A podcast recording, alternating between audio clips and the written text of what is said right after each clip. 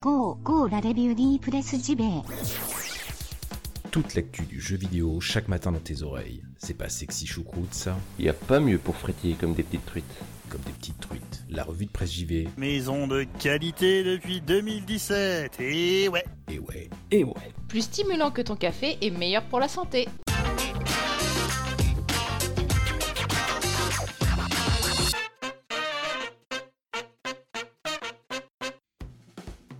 Bonjour à toutes et tous, nous sommes le 4 juin. Dans deux jours, c'est mon anniversaire, hein, notez-le. Euh, nous sommes le 4 juin 2019. Bienvenue dans la revue de presse JV, votre podcast quotidien qui vous parle de JV chaque matin et bientôt chaque semaine. Oui, puisque hier, euh, l'édition d'hier était consacrée à l'avenir de la revue de presse JV, au grand bouleversement à cette saison 3. Et vraiment, je vous remercie du fond du cœur de tous euh, vos retours, tous vos messages et votre enthousiasme et vraiment vos encouragements. Merci vraiment. Euh, pour l'accueil de cette nouvelle version de la revue de JV qui commencera dès septembre prochain. Donc si vous l'avez pas écouté, hein, je vous invite sur ce même flux à aller y jeter une petite oreille, voire même une grande, hein, une belle grande esgourde, euh, et les deux, vraiment, si vous avez envie, c'est comme vous voulez. Ce matin, euh, on va parler d'un seul et unique sujet. Alors oui, j'aurais pu m'étendre un petit peu sur le report de Shenmue 3. Ça a beaucoup pleuré sur les réseaux sociaux, ça s'est beaucoup moqué aussi, bah, comme d'habitude. Shenmue 3 est reporté au 19 novembre 2019, puisque Yu Suzuki veut améliorer encore son jeu, et il a bien raison. Donc Shenmue 3 19 novembre 2019, pas de choc de titan avec Death Stranding. Blague à part, il va falloir encore patienter un petit peu pour les fans. Ce matin, j'avais surtout envie de vous parler de A Plague Tale Innocence. Alors vous savez, le jeu du studio Asobo fait vraiment beaucoup beaucoup parler de lui depuis, sa sortie hein, d'ailleurs, hein, puisque c'est un succès autant critique que, euh, que public. hein. Et ça fait vraiment plusieurs jours que j'avais envie d'en parler. Alors je n'ai pas pu le faire encore, euh, voyez-vous, vous le savez, les temps sont pas forcément euh, simples, mais il est vraiment dans ma liste hein, des prochains jeux à faire absolument et dès que je pourrai, je me jeterai dessus comme les rats du jeu hein, qui se jettent sur le pauvre monde.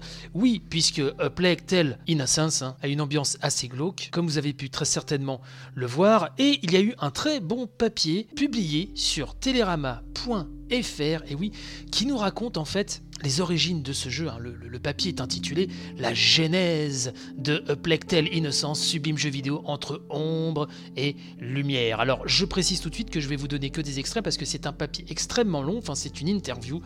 Plus précisément, une interview de David Deden, hein, qui est le directeur créatif donc du jeu et le cofondateur hein, du studio bordelais Asobo. A Plague Tale euh, que Télérama décrit comme une aventure ambitieuse, une aventure survivaliste en pleine France médiévale. C'est vrai que c'est assez bien euh, résumé. Et Télérama s'en est donc allé rencontrer David Deden, qui possède une épaisse crinière euh, grisonnante et une barbe d'ermite, hein, nous dit euh, le papier, qui nous dit aussi que le visage du monsieur rayonne d'une joie discrète, celle d'avoir accouché avec A Plague Tale, l'œuvre la plus ambitieuse hein, du studio Asobo. Studio indé, nous dit-on, qu'il a confondé en 2002 à Bordeaux avec 11 bons camarades.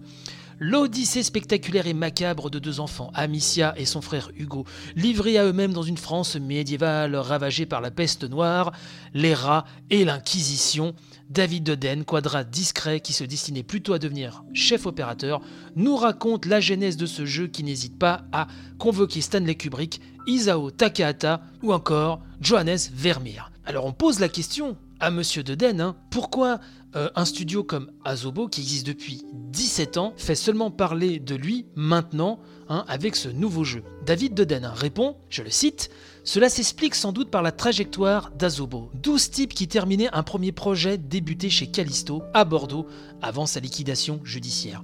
On avait à peine plus d'ambition et d'espoir que de simplement vouloir retrouver du travail après.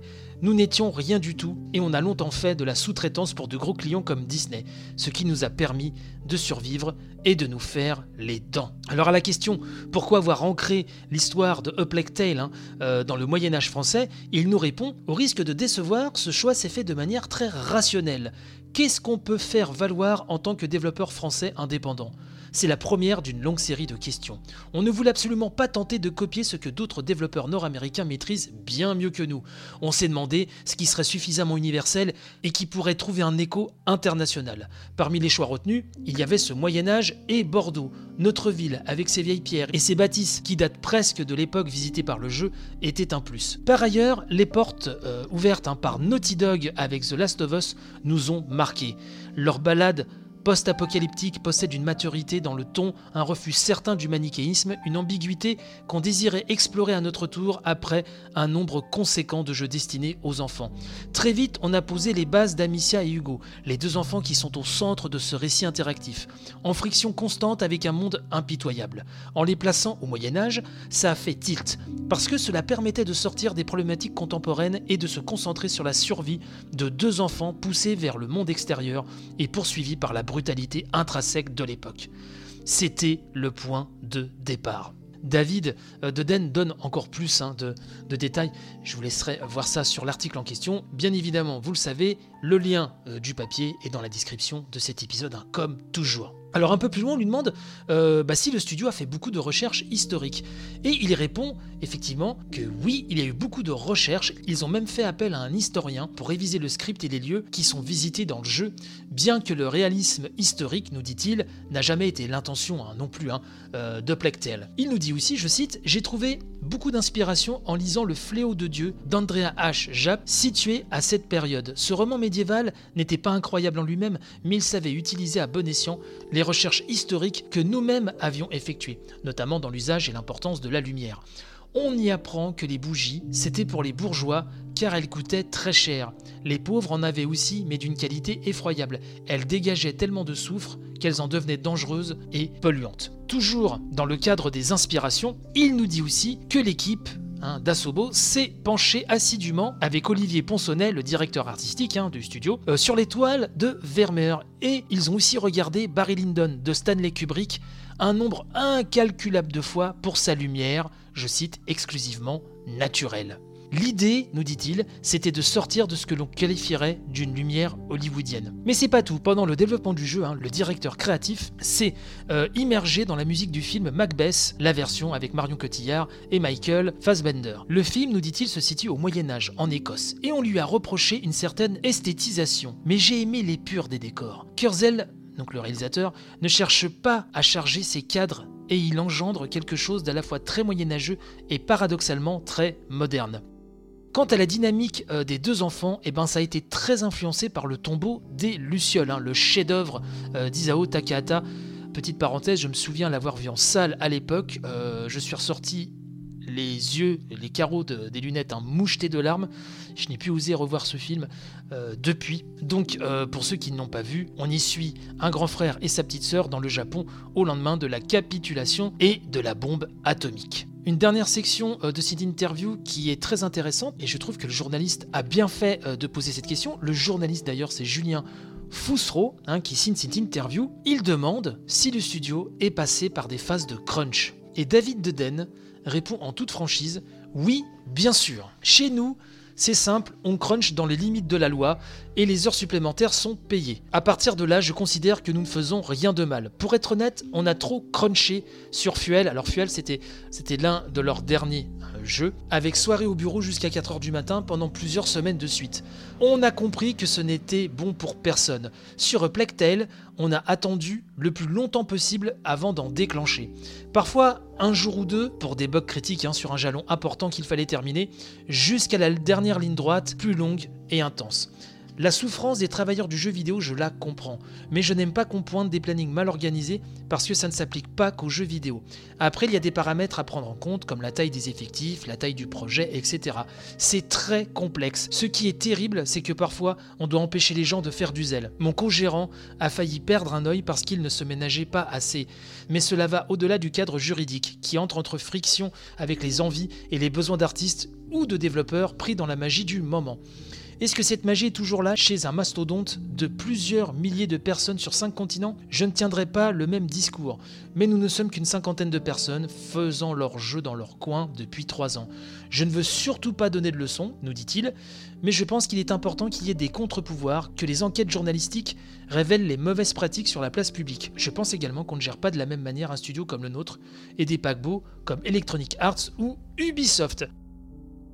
J'ai mis cette interview puisque je recherchais depuis quelques jours, au-delà des traditionnels reviews, un papier qui aille un peu plus dans les backstage voilà, du jeu. C'est vraiment ce que je recherchais puisque quand un jeu euh, m'attire beaucoup ou m'a énormément plu, euh, je suis toujours extrêmement friand, hein, je suis dingue de détails sur son développement, etc. C'était déjà le cas avant que je devienne game designer, mais ça l'est d'autant plus maintenant. Donc euh, j'ai beaucoup aimé ce papier. Alors Télérama, c'est vrai que je suis le premier parfois à les railler, euh, mais quand ils font des choses de qualité comme ceci, il faut le dire également. Donc Up, hein, je sais pas si certains d'entre vous l'ont fait, n'hésitez pas à m'en faire part. si vous suivez d'ailleurs le compte Twitter de l'émission, at revue de presse JV to vous le savez, euh, hier soir, j'ai annoncé aussi le euh, guest qui va m'accompagner, moi et Nat, pour la couverture des confs E3, où je vais reprendre mon concept euh, que j'aurais dû faire breveter, hein. Un peu comme le principe de l'émission quotidienne JV, puisque ça pullule depuis, mais c'est pas grave, c'est pas grave, écoutez, je fais ça pour la beauté du sport. Le direct live différé, puisque on va commenter donc les principales confs, alors pas toutes, mais en tout cas les principales en direct live, mais après elles seront montées, et vous l'aurez le matin de très très très bonne heure, même dans la nuit, disponible hein, sur euh, les flux habituels. Et avec moi donc ce sera Terry du podcast Level Max que vous connaissez sûrement, une équipe que j'apprécie énormément, j'en avais déjà parlé.